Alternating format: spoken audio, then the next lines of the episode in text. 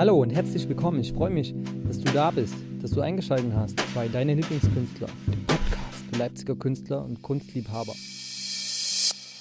Herzlich willkommen bei einer neuen Folge Deine Lieblingskünstler. Wir sind heute wieder ähm, unterwegs und zwar gar nicht so weit weg von unserem Atelier, nämlich nur eine Etage höher in der Likörfabrik bei Martin von Lossa. Grüß dich, Martin. Hallo. Schön, dass wir hier sein dürfen in deinem neu eingerichteten, äh, ja, gemütlichen Spot.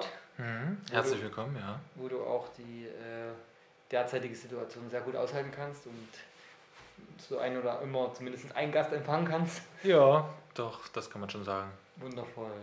Ja, wir haben uns, ähm, glaube ich, zuerst über Instagram geschrieben und dann tatsächlich hier getroffen im Haus. Richtig, richtig. War gar nicht so, dass wir. Es hat ein bisschen gedauert, genau. Ja, ja. Das Haus ist gar nicht so groß, aber irgendwie so zufällig begegnen tut man sich trotzdem nicht. Ja. ja jeder macht so äh, seins. Genau, und ähm, eine Etage oben drüber, wie gesagt, super schönes kleines Atelier, super spannende, ähm, stilvolle Kunst. Könnt ihr natürlich sehen auf dem Instagram-Kanal. Geht einfach ganz nach unten ins Künstlerprofil ähm, und schaut euch ähm, sein Künstlerprofil auf deine Lieblingskünstler an. Oder auf Instagram ähm, heißt du auch Martin von Losser. Genau. Genau. Wie bist du denn, äh, wenn wir mal damit anfangen, hierher gekommen in die Likörfabrik. Äh, wie lange bist du vor allen Dingen schon hier? Weil das wird ja alles erst, in, ist ja alles erst neu entstanden eigentlich. Kann ja gar nicht so lang sein, oder? Genau, nee, seit Oktober letzten Jahres, also seit okay. Oktober 2020. Und das war doch schon ein bisschen turbulent. Also das Jahr ging letztes Jahr für mich erstmal mit dem Abschluss meines Diploms mhm. los. Es ging sehr gut los. Und dann kam halt die derzeitig noch herrschende Situation. Und das war natürlich erstmal eine Herausforderung als frisch gebackener Absolvent ja. dann in die Freischaffenheit reinzugehen. Also ich hatte eine große Freude dran, mhm. habe dann aber natürlich, wie will man auch damit rechnen, nicht damit gerechnet, dass dann diese Situation erstmal alles nochmal verändert und mitunter auch sehr erschwert. Und nach langem Hin und Her habe ich dann endlich, endlich, endlich nach einer längeren Durststrecke des Suchens mhm. dieses Atelier gefunden. Okay. Ja, und da ging das alles recht schnell. Was hast du dir noch so für äh, Spots in Leipzig angeschaut? Oh, unzählige. Was, äh, unzählige. Kunsthangar zum Beispiel und so? Ja, also ich habe mir unzählige Sachen angeguckt, auch teilweise auf der Spinnerei. Und mhm. meistens war es halt so, dass halt gerade kein Platz frei war oder die Konditionen auch nicht so günstig waren, teilweise auch die Entfernung nicht so günstig für mich war. Und hier bin ich jetzt sehr, sehr glücklich. Wir sind übrigens einen Monat nach dir äh, eingezogen. Genau. Und äh, das war unsere erste Besichtigung mhm. und es hat gleich geklappt. Ja. Krass, ne? So kann es auch gehen. Also ja. äh, das ist immer verrückt. Ich höre das immer mal, wie lang es äh, oder wie kurz es manchmal dauert. Ist wirklich, manchmal ist es einfach nur Fügung. Ja. Äh, wir waren jetzt am Tag der offenen Ateliers unterwegs und ähm, unser Nachbar unten ja. war da und hat gesagt, hier ist noch ein Raum frei. ja. so, wow, cool, wir suchen gerade. Noch nirgendwo gesucht. Ja. Wirklich nur so zwei, drei Sachen bei eBay Kleinanzeigen mal durchgescrollt. Mhm. Und ähm, ja, dann hat es zwei Wochen später geklingelt und so, ja, ihr könnt es bekommen. So. Ja. Da waren wir gerade in Frankreich im Urlaub äh, und haben uns schon auf, die, auf Leipzig gefreut, weil ja, wir kommen zurück und hatten endlich ein Atelier. Ja. Ähm, was dann wirklich auch nötig war. Bei dir zu Hause sah es bestimmt ähnlich aus, dass sich die Sachen gehäuften und der mhm. Platz weniger wurde. Ich hatte noch so ein Übergangsatelier zur Zwischenmiete und dann habe ich dann doch wirklich die sehr gute Möglichkeit. Also ich komme halt aus dem Umkreis von Leipzig, äh, tatsächlich aus Lossa bei Wurzen. Und da habe ich bei meinen Eltern, die haben halt einen Bauernhof, ja. da kann ich halt noch so ein bisschen schaffen und werkeln. Habe da auch noch die Schmiede. Also ich bin gelernter Schlosser und Schmied und kombiniere gern Metall und Holz miteinander auch im Skulpturalen. Und ansonsten jetzt hier in Leipzig ist dann jetzt endlich mal so alles Malerische, was halt hier und da mal in irgendeinem Hinterzimmer noch stand, ja. endlich mal wieder zusammengekommen und ist auch schön, ne? wenn das alles so ja, zusammen ist und man die Utensilien auch alle zusammen hat und nicht ja. ähm, die ähm, Sachen überall verstreut liegen hat und dann noch Wohnraum. Mhm. Alles gemischt. Ja. die Gabel liegt da zwischen Pinsel und ja, ich kenne das, deshalb ähm, kann ich es nachvollziehen, wie gut das für dich ist. Gerade wenn man so frisch äh, von, ja, von seiner Reise kommt, ja. äh, dann ja. irgendwie so in den Zielhafen ein Stück näher kommt. Wenn man dann wirklich wie du den Schritt geht und von der von der Kunst lebt. Ne? Ja. Ähm, wo hast du dein Diplom gemacht? Tatsächlich in Leipzig an der HGB. Mhm. Und mein Professor Christoph Ruckheberle, der hat mir da auch sehr viel auf den Weg gegeben. Und das habe ich jetzt so in den letzten Jahren alles mal so, diese ganzen Impressionen, die ich über die fünfeinhalb Jahre Studium bekommen habe, einfach mal sacken lassen. Mhm. Sehr viel nochmal reflektiert. Was waren das alles für Eindrücke? Was machen die für mich oder, oder, oder wo bringen die mich weiter? Was sind Sachen, die, an denen ich einfach vorbeigehen kann? Mhm. Also diese Momente hatte ich sehr, sehr intensiv. Ja, ja. Und jetzt noch umso mehr. Also da jetzt endlich mal so Ruhe eingekehrt ist man so seinen, meinen, meinen Arbeitsplatz endlich habe. Ja. Meinen festen. Ja. Bist du zufrieden hier? Ja, durch und durch. Ruhig, ne? Durch und durch. Tolles Haus. Viele ähm, kreative Köpfe auch. Muss natürlich alles noch ein bisschen zusammenwachsen, aber wir können mhm. immer empfehlen, hier mal äh, einen Abstecher zu machen. Absolut. Vor allem bei dem Tag der offenen Ateliers dann oder wenn es dann möglich ist, wieder Menschen, viele Menschen zu empfangen, gibt es dann auch die ein oder anderen Events, hoffe ich, ja. in dem Haus, weil man kann da die ja sehr viel zusammenbringen. Jeder hat seine Kompetenzen. Wir haben Architekten dabei. Ja. Ne, wir haben ähm, Tonstudio, Videostudio. Ja. Es ist äh, schon, schon ein sehr, sehr spannendes Objekt. Und du hast an HGB äh, dein Diplom gemacht.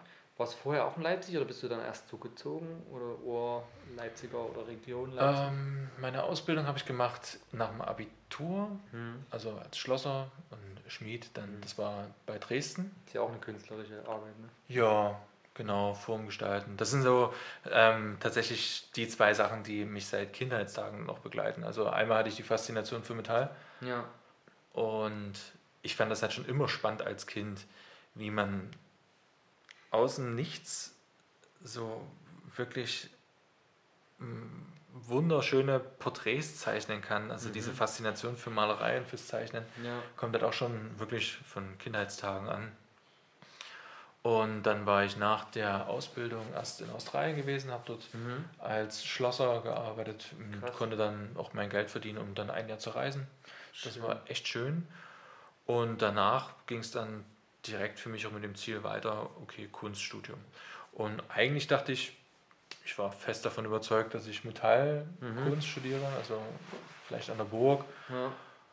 Und dann hat es mich aber tatsächlich dann doch nach einigen Versuchen nach Leipzig verschlagen. Mhm. Und dann war es dann die Malerei und Grafik. Mhm. Also ich habe vorher schon beides gemacht, also mhm. einmal Metallkunst und dann auch viel mhm. Malerei. Und dann hat sich das dann tatsächlich dann so durchgesetzt. Ja. Also beherrschst du jetzt auch ganz gut das Medium, Aluminium, äh, gebürstete Sachen etc.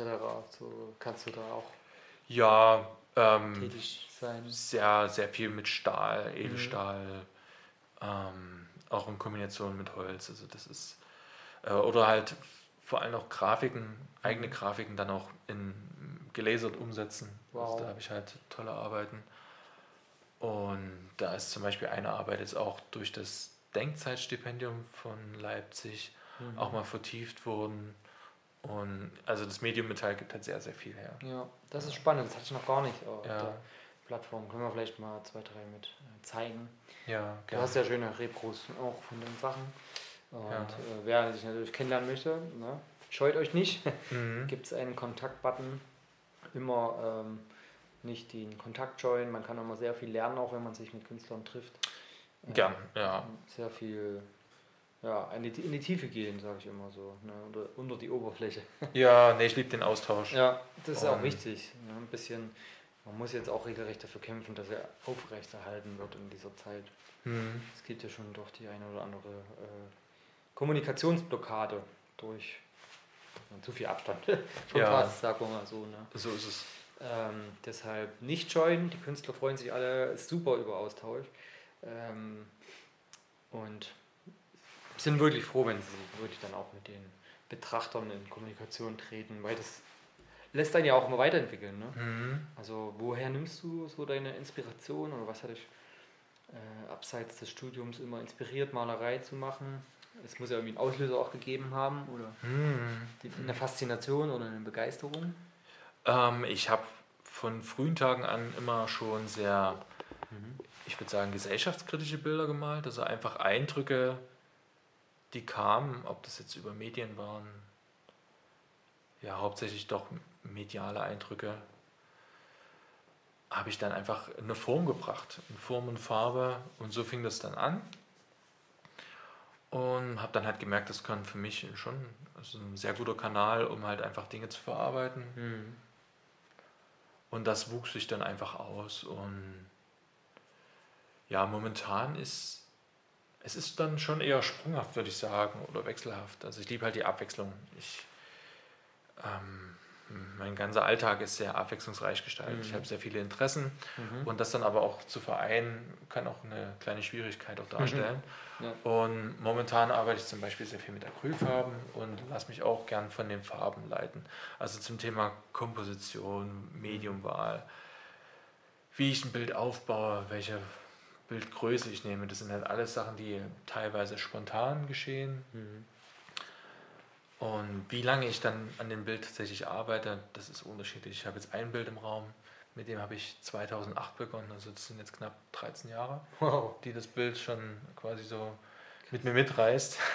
da, da, da, kommen ja noch die Lichteindrücke dazu, ne? Also die, ja. die Lichtwechsel im Bild wird ja weitergezeichnet, ne? vom Licht schon. Ja, ja, ja. Das, ist, das ist faszinierend, wenn man mal den Rahmen abnimmt, dann ja. bei manchen Bildern sieht man erstmal, wie das Licht mitgezeichnet hat, die ja, Jahre. Ja, ja, ja. ja.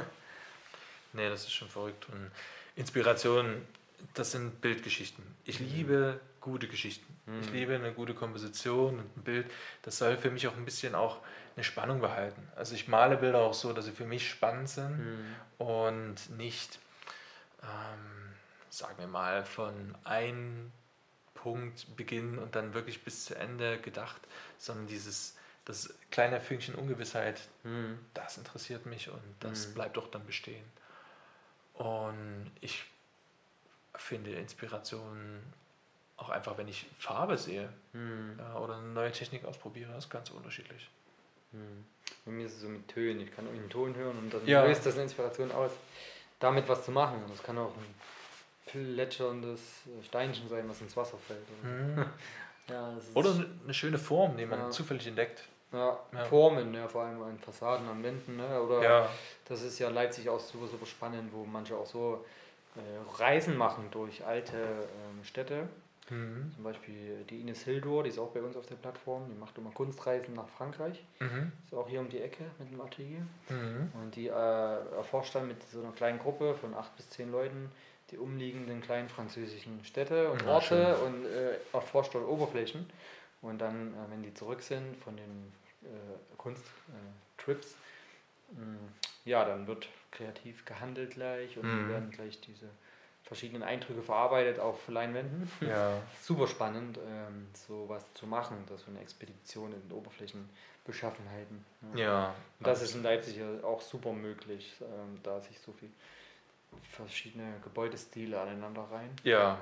Ich glaube, ich eines der äh, Städte, wo am meisten Architektur auf einem kleinen Gebiet ist weil so wenig beschädigt wurde, auch im Krieg und so. Mhm. Da ist Leipzig äh, einer ähm, der artenreichsten Städte, was Architektur betrifft. Verschiedene oh, okay. äh, Epochen. Ja. Das ist wirklich spannend, da kann man ganz viel entdecken. In vielen hundert Jahren Geschichte. Ja.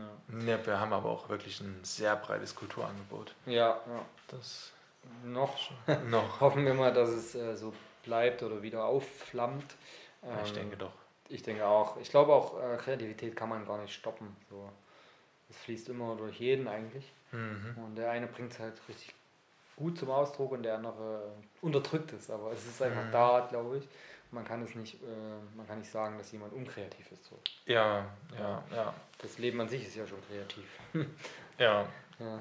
Der eine, der lebt es im Flow und der andere versucht gegen den Strom irgendwie. Mhm. Es gibt da immer so die Extreme auch aber wenn man sich, wenn man es fließen lässt, glaube ich, ja. kann man ganz gut äh, auf eine Welle reiten, so auf, ja. der, Kreativ auf der kreativen Welle, weil die lässt einen, glaube ich, auch am lebendigsten fühlen oder sein.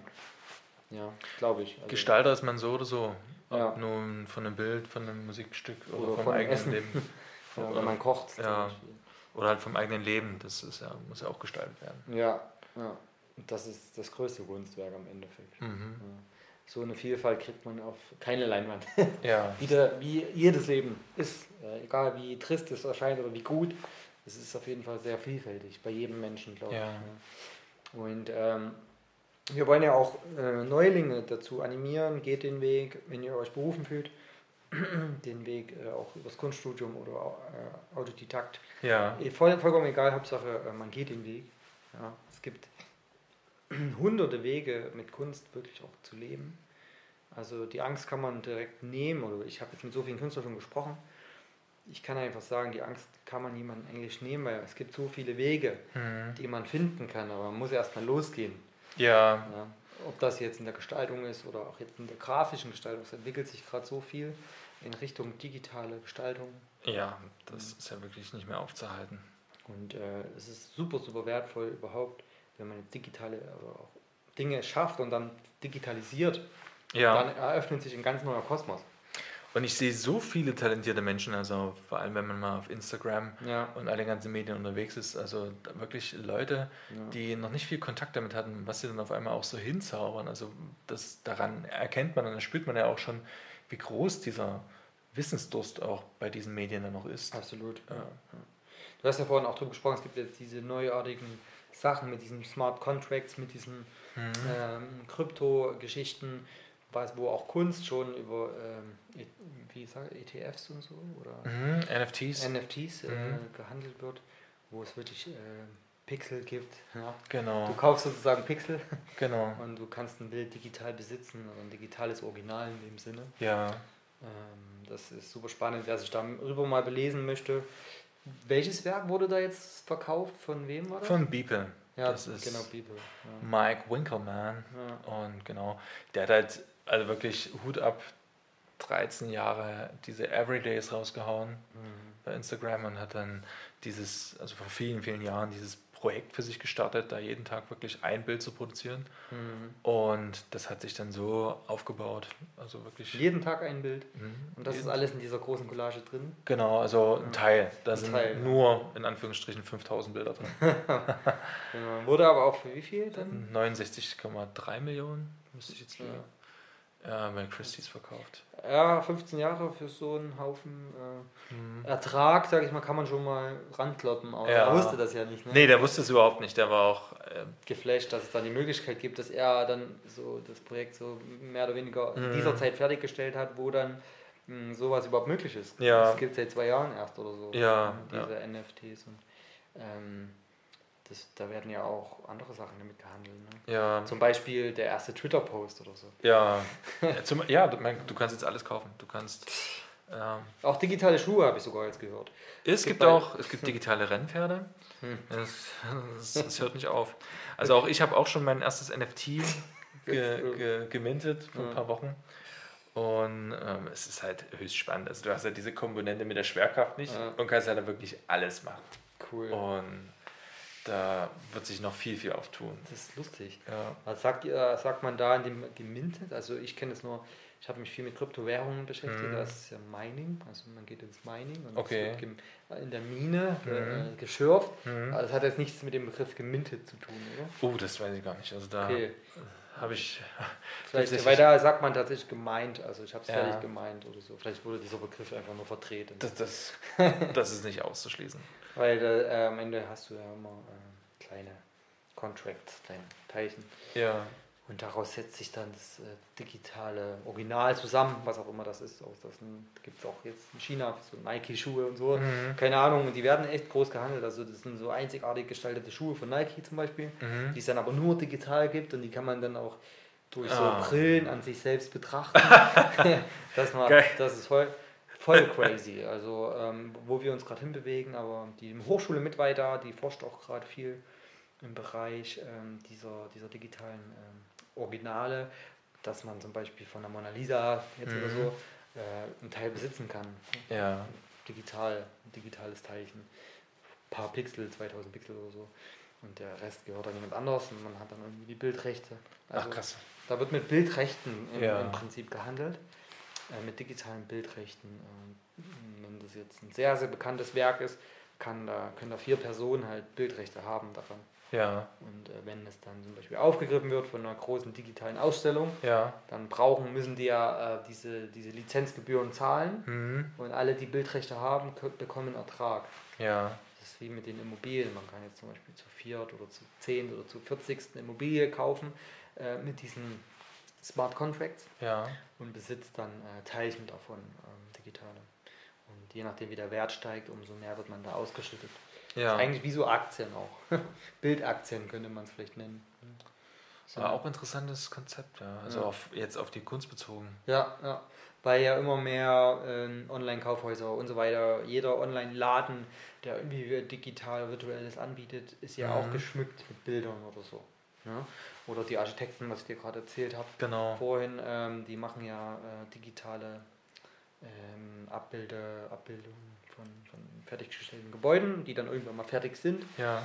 Ähm, und ja, diese 3D-Animationen, die beinhalten natürlich auch Figuren und Bilder und so.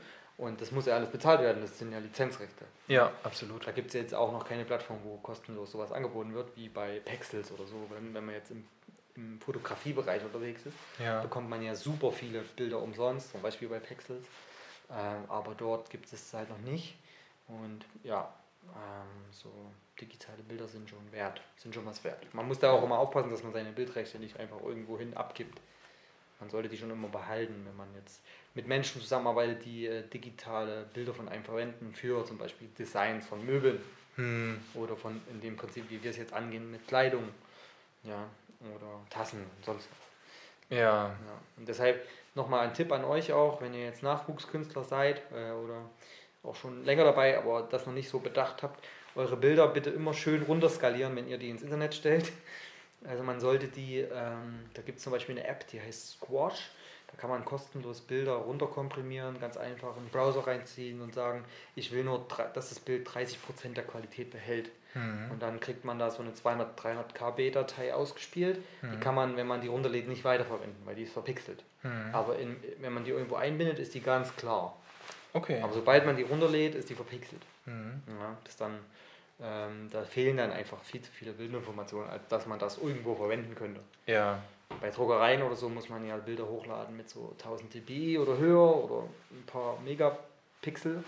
Und äh, wenn das Bild aber unter 500 KB hat, kann das keiner verwenden. So. Ja. Das würde ich immer empfehlen, wenn, dass man ein Bild äh, online äh, irgendwo, wenn man es online stellt, unter 500 KB macht. Bei Instagram muss man sich da keine Sorgen machen, weil Instagram rechnet das automatisch runter. Ja. Ganz viel sogar. Aber bei zum Beispiel Facebook oder so, die komprimieren das gar nicht so stark. Oder auch ähm, WhatsApp-Status würde ich mir auch keine Gedanken machen, weil die Mhm. komprimieren auch jede Datei. Aber wenn man jetzt über E-Mail Bilder versendet oder im Web einbindet auf der eigenen Webseite, dann immer schön stark runterkomprimieren. Erstens beschleunigt das die Webseite arg, sehr Mhm. arg, ähm, weil man dann nicht ein paar MB laden muss, wenn man drauf geht. Hm. Äh, Es beschleunigt extrem die Webseite und zweitens kann es keiner stehlen. Ja. Ja, wir haben ein paar Märkte um uns herum, da weiß man dann nicht, was mit den Bildern geschieht. Ja. Es kann sein, in China tauchen dann auf irgendwelchen Basen die Muster von einem selbst auf. Will man jetzt nicht so unbedingt. Äh, dieser Markt ist groß, was dann Plagiate angeht und so. Ja. Und den Tipp wollte ich euch noch mitgeben. Wenn man jetzt ein bisschen von dir noch mehr erfahren will, du hast ja jetzt, äh, du legst auch gerade so eine, ein Archiv an, so ein bisschen, ne? Mhm. Von deinen Arbeiten. Genau. Das ist natürlich dann interessant, wenn man äh, da ein bisschen tiefere Einblicke haben möchte. Ansonsten bist du gerade aktuell auf der Suche oder bist du schon vertreten, wo man jetzt deine Kunst betrachten kann, außerhalb von deinem Atelier? Oh, das ist gerade tatsächlich alles noch am Wachsen. Okay, also ja ich habe halt vorher die ganzen anderen Strukturen erstmal geschaffen Ja, und ähm, auch erstmal die ganzen Bilder aufgenommen. klar. ja über 300 Stück. und das ist halt immer nur noch ein kleiner Auszug von dem, was eigentlich so geschaffen wurde. Mhm. Und, aber ich finde es ganz schön, da, lass mich mal überlegen, einige Bilder reichen doch so bis in die frühen Anfänge zurück. Das ist eigentlich so ganz schön. Mhm. Ich finde es immer ganz schön zu sehen, wie hat jemand angefangen. Es gibt ja einige, die, drücken wir es so aus, die dann nicht mehr ganz so gerne auf ihre Wurzeln zurückschauen. Mhm. Aber ich frage mich halt, warum. Mhm. Diese Schritte waren halt nötig, Ja. um Es an den kommt drauf Punkt zu an, kommen. wie figürlich man zum Beispiel malt oder so. Ne? Wenn jetzt jemand sehr figürlich malt, dann kann ich das sehr verstehen, dass der dann das nicht schön findet und nicht zeigen möchte oder so. Ja, nee, also ich weiß ich nicht, ich teile diese Meinung nicht. Also da kann ja jeder auch selber drauf gucken. Das Ja. ist ja Ich weiß es nicht Sache. so genau, wie, wie weil ich Ähm. selber das nicht mache, aber ich kann es. Aber ich, ich, ich finde es schon irgendwie ganz witzig, wenn ich mir so meine alten Kinderzeichnungen angucke. Mhm. Und also ich würde mich ja schon als, na gut, manches äh, wird eher als abstrakt gelesen, ja. Was ich dann irgendwie nicht so bezeichne. Aber ich bin schon sehr figürlich und ja. gehe halt ins, ins Surreale. Und ja. das, genau, das mag ich auch so sehr, ja. Abstrakte Form. Äh, Lucian ja. Badermann, sagt er dir was? Der Lucian? Gerade. Erinnere mich so sehr daran. Ja. Also ihr könntet euch auch mal connecten, glaube ich. Ja. super spannend, der ist im Tapetenberg. Okay. Mhm. Auch auf der Plattform kannst du ja gerne mal anschauen. Auch gerne. Ähm, ja, bei Künstler-Events bist du natürlich herzlich willkommen, wenn wir das hier machen in der Fabrik oder auch äh, in anderen Räumlichkeiten, um da wirklich in den persönlichen Austausch zu kommen, was mega wichtig ist. Ich glaube, du kannst auch einiges äh, an Erfahrung weitergeben, dadurch, dass du auch das Diplom gemacht hast und so. Ja. Traut sich ja jetzt auch nicht jeder ran oder kann auch nicht jeder machen. Ne? Mit der, es, ich weiß nicht, wie oft hast du es probiert oder bist du beim ersten Mal? Da bin ich tatsächlich beim ersten Mal ah. angenommen ah. worden und ähm, bei der Bildhauerei bin ich zum Beispiel dreimal abgelehnt worden. Aber mhm. da hat es einfach zwischen mir und der Professorin einfach nicht so gepasst. Also ja. der Austausch wäre, glaube ich, auch nicht so fruchtbar gewesen und damit war das dann auch okay. Ja. Und es ist auch nicht für jeden notwendig. Also es ist halt immer die Frage, was will ich denn oder was erwarte ich denn? Ich finde es toll, mhm. wenn Menschen malen. Ja. Ist absolut irrelevant, ob die jetzt gerade angefangen haben oder schon länger dabei sind. Es soll halt Spaß machen. Absolut. Es ist eine Auseinandersetzung für ja. dich, ja. mit dir selbst, mit deinen eigenen Gedanken. Und da steht der Spaß absolut im Vordergrund. Mhm. Ja. Äh, Finde ich schade, wenn das, keine Ahnung, durch einen schlechten Kunstunterricht oder über andere Wege dann irgendwie genommen oder klein gemacht wird. Ja. Da bin ich echt kein Freund von. Genau, deshalb finde ich den Austausch halt auch extrem befruchtend. Es gibt ja auch so Mastermind-Gruppen, äh, die mhm. sich wirklich tatsächlich dann regelmäßig treffen. Oder die, die Leipzig Urban Sketchers, die dann gemeinsam rausgehen und zeichnen in der Stadt, sich überall treffen und zeichnen. Ja. Super spannend, dass auch der Sketcher Max auf unserer Plattform super cool, wie die das organisieren und sich dort äh, gegenseitig pushen ja, mhm. äh, durch diese Mastermind-Sachen. Ähm, man kommt dann immer weiter, weil man sich gegenseitig dann auch zieht. Und das wollen wir auch erreichen, äh, diese Community zu schaffen. Jeder findet da äh, seinen, seinen Undock-Punkt. Es gibt nicht so ein Lager, mhm. es gibt eine offene Community. Ja. So ein bisschen, äh, ja, wie so eine, wie eine Künstler-Blockchain, aber im Realen. Mhm. ja, alles ist eine Kette und verbunden und, und kann äh, sich eingliedern. Und ich glaube, das wollen wir so ein bisschen erreichen. Und ähm, wir, wir beschreiten ja stark voran, was äh, Digitalisierung betrifft. Wir werden in Richtung 3D gehen, dass die Künstlerprofile äh, visuell erlebbar sind in 3D äh, und so weiter und so fort. Da wird noch einiges kommen, man, man kann es gar nicht verhindern, mhm. wenn man in den technischen Gefilden unterwegs ist, diesen Weg zu gehen. Ja. Sonst, ähm, ja, sonst ja, kann man, kommt man nicht weiter. Man muss ja die, die neuen Möglichkeiten auch nutzen und für die Kunst ist es super spannend wenn man dann Dinge fast, an, fast angreifbar macht. Mhm. Digital auch gesehen jetzt und natürlich äh, das Physische dann für den letzten, für das i-Typische noch nötig ist.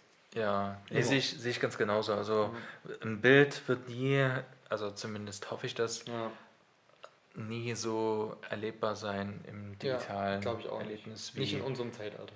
genau, und das finde ich aber auch schön, finde ich auch ja. beruhigend. Also das macht ja das Bild dann auch noch relevant.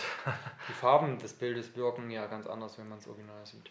Auf die Augen und genau. die Frequenz, ne? genau. Diese, die verschiedenen Lichtsituationen. Die Geschwindigkeiten sagen ja, manche Künstler, dass Farbe Geschwindigkeiten hat. Mhm. Und je nachdem, wie dick die aufgetragen ist oder dünn, umso schneller oder weniger schnell erreicht sie dein Auge, mhm. umso ähm, andere Emotionen erzeugt es in dir. Ja, ähm, okay. Da gibt es so die Farblehre der Geschwindigkeiten. Das hat mir mal einer empfohlen, auch das immer so ein bisschen an die anderen weiterzugeben als Tipps, mhm. dass wenn man sich damit beschäftigt, man nochmal einen ganz anderen äh, Eindruck oder ganz anders malen kann, wenn man das versteht, äh, wie viel Farbauftrag was bewirkt. Psychologisch gesehen mhm. und von der Geschwindigkeit her. Habe ich auch schon mal gehört von Japanern, dass mhm. da, wenn man beispielsweise, es hat eine Bedeutung, wenn ich jetzt mal aus der Luft gegriffen, siebenmal schwarz zum Beispiel übereinander lager, mhm. siebenmal die Farbe und das ist das, was ich meine. Genau. Mhm. Da hat einer, der hat dann wirklich das gemacht, denn seine Bilder haben sich grundlegend verändert. Das ist der Cherry Hill, der ist auch auf unserer Plattform, ist ein Autodidakt, äh, malt seit über 35 Jahren. Voll krass, wenn man da reingeht und die Bilder betrachtet, das, mhm. das ist ein klarer Unterschied. Äh, wo man dann weiß, ah, Das wusste ich vorher nicht und ich habe, was ist so besonders an den Farben und so? Er hat gesagt, ja, die sind mehr oder weniger wie berechnet, Ja. weil es gibt die gewisse Lehre der Farbgeschwindigkeiten. Okay. Ja, also habe ich noch nicht ganz so verstanden, werde ich auch nicht so tief eintauchen. Aber man kann es ja weitergeben und andere Menschen machen was draus. Mhm. ja, mein Onkel, der hat ja auch manchmal davon berichtet, äh, der war ja ähm, jahrelang, ähm, hat er den Kunstzirkel in Chemnitz geleitet, Mhm. war sehr bekannter Maler aus der DDR, äh, wel weltweit sogar ausgestellt. So. Wie hieß der? Karl-Heinz Westenburger, Okay. Ja. das ja, kann, kann man bei Wikipedia alles nachlesen. Ähm, hat auch viele Bücher geschrieben und ähm, ja, genau. Super Gespräch. Äh, wer noch mehr wissen will, ihr wisst, wo ihr ähm, Martin findet. Ihr wisst, Instagram-Profil, alles ist da, E-Mail-Adresse. Ja, gebt uns gern Feedback, wenn ihr Künstler kennt, sagt gern Bescheid oder Künstlerin für die Plattform. Wir sind immer froh, dort neue Interviews zu machen, weil jedes Mal lernt man was dazu. Es gibt immer neue nette Gespräche und wir haben jetzt auch schon über 700 Downloads seit November auf den Podcast. Äh, dafür nochmal vielen Dank an die Community, dass ihr uns zuhört, dass ihr das spannend findet, äh, wen wir so treffen, was wir so sprechen und was es Neues gibt aus der Künstlerlandschaft von Leipzig. Mhm. Ähm, ja, dann bis zum nächsten Mal euch und noch einen wunderschönen Abend und danke Martin, dass du da warst. Gern. Und schönen Abend euch noch. Ciao. Ciao, ciao.